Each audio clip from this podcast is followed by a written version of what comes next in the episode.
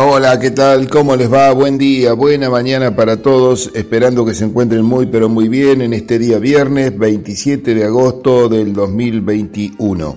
Una mañana que se presenta con 5 grados 2 décimas de temperatura, la sensación térmica 4 grados 6, la presión atmosférica 1011.3 hectopascales, ha aumentado respecto al día de ayer, y la humedad relativa del ambiente baja, 70%. Hoy se espera una jornada soleada eh, con temperaturas no muy elevadas, 16, 17 grados centígrados en la máxima. El tiempo va a ir eh, subiendo en su marca térmica máxima hacia el día sábado. Eh, también tendremos buen tiempo sábado, domingo y lunes y hacia el día martes posiblemente ya el tiempo entre a desmejorar con probabilidad de lluvias martes y miércoles. Así que bueno, veremos y veremos qué, eh, qué milimetraje nos deja el, este frente que, bueno, que viene avanzando hacia nuestra zona. Así que, mm, bueno, ese es el panorama desde el punto de vista climático para estos próximos días. Em, le em, reitero la invitación que estamos haciendo para el día miércoles, el primero de septiembre, primer día del nuevo mes, mes de la primavera. Ahí estamos inaugurando el mes con la eh, nueva charla. Este, la, charla que bueno, va a abordar la problemática de maíz y de eh, girasol. Em, esta es la octava charla del ciclo. Eh, vamos ya doblando el codo prácticamente, nos van a quedar tres charlas más. Eh, por ahora le confirmo, los temas son maíz girasol la próxima, después viene soja y sorgo granífero, la charla número 9, la charla 10 es la de comercialización eh, granaria y de carne, y la charla 11 es el cierre que todavía no está confirmado, pero las eh, otras ya están eh, totalmente confirmadas. Así que, si Dios quiere, eh, vamos a cumplir con todo lo que habíamos prometido, con todo lo que habíamos programado al inicio del año en lo referente a todas las temáticas que íbamos a abordar. Esperemos poder hacerlo. Le decía entonces, octava charla del ciclo el día primero de septiembre, a partir de las 20 horas en la plataforma YouTube INTA Pergamino, cultivos a abordar, eh, el cultivo de maíz y el cultivo de girasol, dos cultivos que crecen este año eh, sustancialmente a nivel país y también a nivel de nuestra región, eh, por las bueno, perspectivas que tenemos y que seguramente, bueno, esperemos que puedan transformarse o confirmar resultados buenos a lo largo del ciclo. Em, estas perspectivas muchas veces están apoyadas más en un aspecto económico y no tanto ambiental. En el aspecto ambiental es donde hay más dudas eh, por las condiciones que tenemos, en donde las lluvias no han sido em, en este último periodo lo abundante que por ahí fueron en otros. Entonces hay una gama bastante, bastante heterogénea de situaciones y todo va a depender de cómo, eh, bueno, cómo se suscite, cómo transite eh, o transiten los cultivos eh, los periodos críticos fundamentalmente. Y hablando de agua, por ejemplo, ayer, como les había comentado, estuvimos en 25 de mayo trabajando en los ensayos de eh, fertilidad de larga duración que llevamos conjuntamente con la gente de Fertilizar, Asociación Civil. Eh, tenemos por ahora sembrado un lote con trigo, realmente los resultados o la visualización, mejor dicho, del estado de los cultivos, los resultados los vamos a ver cuando cosechemos, pero la visualización es muy, muy buena. Eh, las respuestas a los fertilizantes han sido excelentes, ahí tenemos cinco tratamientos uno que es un testigo, la verdad que está, bueno, muy, pero muy, muy, muy, muy quedado. Eh, es el año más, eh, más flojo, quizás el frío que tuvimos, la poca mineralización, la poca liberación de los suelos, em, bueno, lleva a que el cultivo se encuentre en ese estado. Después tenemos una dosis que llamamos em, eh, que sale a través de encuestas, una dosis de productor. Eh, hay un tratamiento que se llama normal, apunta una dosis un poco mejor, y uno mejorado que está por debajo del tratamiento completo, pero que lleva una buena dosis de fertilidad. Y ahí hay un escalón, o sea, se ve como una escalera en todos estos tratamientos muy, muy bien eh, marcado. El cultivo se encuentra muy lindo, muy bien implantado, sin enfermedades por el momento. La variedad es eh, Klein Géminis, es un material de ciclo largo nuevo del criadero de Pla. Y mm, bueno, vamos a ver cómo, cómo evoluciona. Después eh, tenemos los otros dos lotes que seguimos uno que viene de, maíz, que se va a soja de primera, eh, y otro que eh, viene de trigo soja, que va a eh, girasol. Bueno, estos dos lotes fueron muestreados hasta 60 centímetros, también hay los mismos cinco tratamientos, así que muestreamos los dos lotes hasta 60 centímetros, 0,20, 20, 40, 40, 60 eh, tratamiento por tratamiento, es decir, que todos los tratamientos fueron muestreados de esta manera, completo, el testigo, el productor, el normal, el mejorado, em, realizando eh, varios, varios piques por cada muestra y eso bueno va al laboratorio donde se determinan todos los nutrientes en, en, el mismo y ahí vamos haciendo un seguimiento de estos siempre antes del inicio del ciclo de cada cultivo. Eh, respecto a napas, también medimos napa, eh, y ahí, bueno, en ese campo nos encontramos con una situación que puede ser representativa de muchos otros campos de la región. En las lomas, porque es un campo con una topografía este, ondulada, eh, típico de la zona, es atravesado por cordones medanosos, Em, en la loma, loma, el agua está a más de 3 metros, 3 metros 30, 3 metros 40, está la humedad, eh, digamos, no el agua, agua totalmente libre.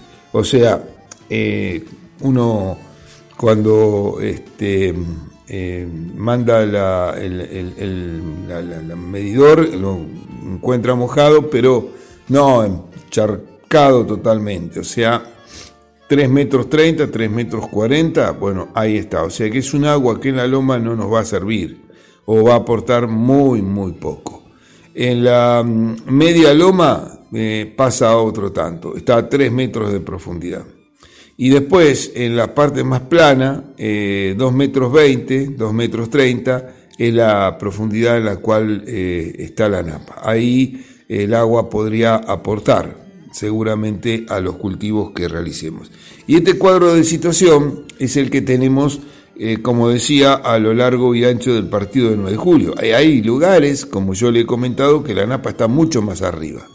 Entonces, eh, para esta campaña que vamos eh, a iniciar con la gruesa, este, es primordial saber dónde tenemos la napa para tomar decisiones de cómo manejarnos y en qué momento manejarnos. Em, no es lo mismo tener una napa un metro, un metro cincuenta que tenerla tres. Es totalmente distinto. Entonces, ese es un punto clave eh, que me parece este año más que nunca tenerlo, eh, tenerlo en cuenta. Eh, ya ayer, bueno, algunos de los trabajos que queríamos hacer, como aplicación de herbicidas para, bueno, mantener los caminos, hacer los caminos, fue imposible, ¿no? Porque el viento sopló durante todo el día, llegamos temprano, ahí era donde menos viento había, pero había rocío, entonces, bueno, decidimos comenzar con otro tipo de actividad y esperar que levante el rocío, y lo que levantó fue el rocío, pero también levantó el viento, ¿no? Tuvimos un día súper ventoso, súper, súper ventoso, y bueno, habrá que ir nuevamente a hacer toda la parte de caminos. También tenemos un ensayo de potasio, que mm, se ve algo, este, no demasiado, yo creo que hay que darle más tiempo, igual no siempre vamos a encontrar respuesta a potasio en nuestra zona, pero hay una tendencia visual a medida que aumenta la dosis de aplicación del potasio a un, a, un mejor estadio. Vamos a ver. Eh, bien, buscamos una pausa. Enseguida volvemos y vamos a los mercados a pegar una vueltita a ver qué pasó en mercado de Liniers, como así también en el mercado granario. Pausa en Forti y volvemos. Bueno, gracias eh, Gabriel. Eh, avanzamos entonces en esta mañana de día viernes 27 de este, agosto, ya doblando el codo prácticamente la semana que viene, arrancamos el mes de la primavera, ya tenemos algunos sauces brotados, algunas plantas que vienen largando sus hojas, otras con las yemas hinchadas, ciruelos florecidos. Bueno, un mes, eh, digamos que mm, moviliza, ¿no? Moviliza este, mucho más que los meses invernales. Eh, vamos a hablar un poquito de girasol, un cultivo sobre el cual no hablamos tanto. Eh, no hablamos tanto porque en verdad ha venido con superficies bajas, relativamente bajas dentro de nuestro partido, por distintas razones. pero bueno, para esta campaña hay un salto en, las, eh, digamos, intenciones, al menos de siembra, que tienen muchos productores. Y respecto a la fertilidad, el girasol es un cultivo que, digamos, tiene una respuesta inferior eh, a otros eh, cultivos, sobre todo a las gramíneas. En general, los cultivos que generan materia grasa, que, generan aceite, tienen respuestas por ahí inferiores.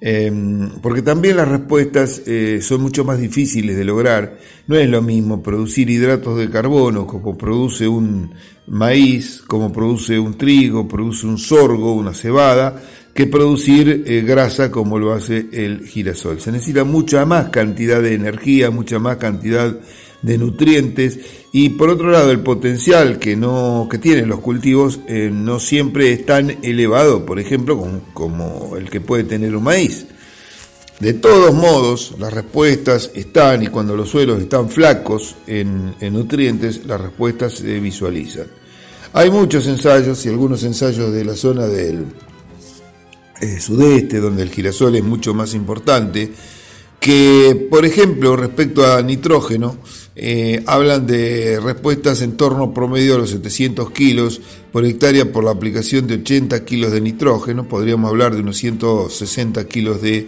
urea por hectárea. Y eso explicaría que casi 9 kilos de grano se pueden obtener por kilo de nitrógeno aplicado. Estos son valores promedio de muchos ensayos y que en este caso el costo eh, bueno, compensaría perfectamente en función del precio que estábamos hablando hoy por hoy del, eh, del girasol, valores de 33 mil pesos la tonelada, eh, perfectamente la, la, aplicación y el, producto, ¿no? quedando un, este, una ganancia positiva. Em, en lo que hace este, al ajuste de la curva, muestra niveles críticos eh, que se ubican entre 96 y 116 kilos de nitrógeno por hectárea, dependiendo del proceso de mineralización. Quiere decir que cuando disponemos valores de esa naturaleza, las respuestas eh, no estarían. Y eso es lo que pasa por ahí, aquí en, nuestra zona, es decir, las respuestas este, a la mineralización es muy alta en el verano y por eso es que por ahí cuando uno hace una aplicación de nitrógeno en girasol, eh, inicialmente se lo ve muy bien, inicialmente se lo ve muy bien, con un mayor desarrollo, eh, parece como que va a rendir muchísimo más, pero que después a medida que va pasando el tiempo, eh, los tratamientos se van emparejando y muchas veces cuando se llega al final prácticamente se equilibraron. ¿Y por qué pasa eso? Bueno, precisamente por lo que recién decía, tasas de mm, niveles críticos entre 100 y 115, 120 kilos de nitrógeno, em, es difícil porque uno parte acá en, nuestra zona normalmente con valores que pueden estar para un cultivo de verano con 60, 65, valores medios, ¿no? Kilos de nitrógeno. Estamos hablando de la mitad de lo que necesita. O sea que necesitaríamos que el suelo mineralice en el ciclo del cultivo otros 60 kilos más. Normalmente mineraliza mucho más. Este, estoy hablando de un promedio de suelo y no de la generalidad, no, no del total de los suelos. Entonces, desde el punto de vista de nitrógeno estaríamos medio completos para alcanzar un buen rendimiento. Estoy hablando de más de 4.000 kilos de girasol. Eh, en lo que respecta a fósforo, la situación es distinta, porque el fósforo eh, sí estamos en muchos lotes muy pobres, y la tasa de liberación no, siempre es la que tiene el nitrógeno, es mucho más baja, muchísimo más baja. Pero bueno, este, acá la respuesta sí, y el, fósforo lo estamos este, necesitando de entrada. Entonces, aplicaciones de fósforo en la etapa inicial, o sea, cuando vamos a sembrar eh, en la línea, el costado de abajo, dan una respuesta muy importante y sobre todo acá dar una respuesta importante ya de entrada a la implantación del cultivo y a el desarrollo inicial que tiene el cultivo, eh, que tiene que ser eh, rápido. En sí el girasol es lento en la primera etapa, pero se torna mucho más lento si la disponibilidad nutricional es baja. Entonces, eh, el fósforo yo creo que sí o sí hay que aplicarlo, a menos que estemos hablando de lotes que están en 20, 25 partes por millón, que algunos los hay. Y uno si quisiera y no aplicar, no aplicaría y no, no pasaría mayores. Pero lotes con 5, 6, 7 partes por millón, hacer una aplicación en la línea de girasol de eh, algún fertilizante fosforado, inclusive alguna mezcla que podría ser con algo de azufre, viene realmente muy pero muy bien y podríamos este, eh, tener eh, respuestas muy, muy importantes eh, logradas por una mejor implantación, por una mejor cobertura, por un mejor este, desarrollo del, cultivo y que se va a transformar posteriormente en una mayor producción. En azufre pasa algo parecido, el azufre si bien este, deriva el grueso de la materia orgánica, en la primera etapa vamos a tener una cantidad escasa, Muchas veces los niveles están en valores de 5 o 6 partes por millón de azufre en el suelo. Entonces por ahí aquel azufre que viene eh, acompañando a un fertilizante fosforado eh, en pequeñas cantidades podría ser suficiente para eh, corregir o al menos mitigar esa carencia que pueden tener los suelos respecto al azufre. Un elemento que mm, yo creo año a año va a ser más limitante en el cultivo de girasol porque lo es en, otros cultivos como soja, lo es en maíz y lo es en el suelo, como ha quedado demostrado en los trabajos del ingeniero Saín Rosas, es el boro. Y en este caso este, tendríamos que tratar de incursionar eh, en la etapa próxima a floración, allá a los entre 80 y 90 días de la emergencia, más o menos cuando se da la floración del girasol, dependiendo del ciclo de cultivo, este, pero bueno, en término medio, entre 80 y 90 días lo tenemos, entonces antes de ese periodo o próximo a ese periodo es donde deberíamos entrar. Acá donde chocamos es fundamentalmente con qué, porque ya a esa altura la única aplicación que podemos hacer es aérea. Y si eso coincide con este, algún ataque de alguna plaga, fundamentalmente ISOCA, cosa que no ha ocurrido en los últimos años, se facilita porque al entrar a controlar las ISOCAS podría entrar con una aplicación de boro foliar y ahí soluciona el problema.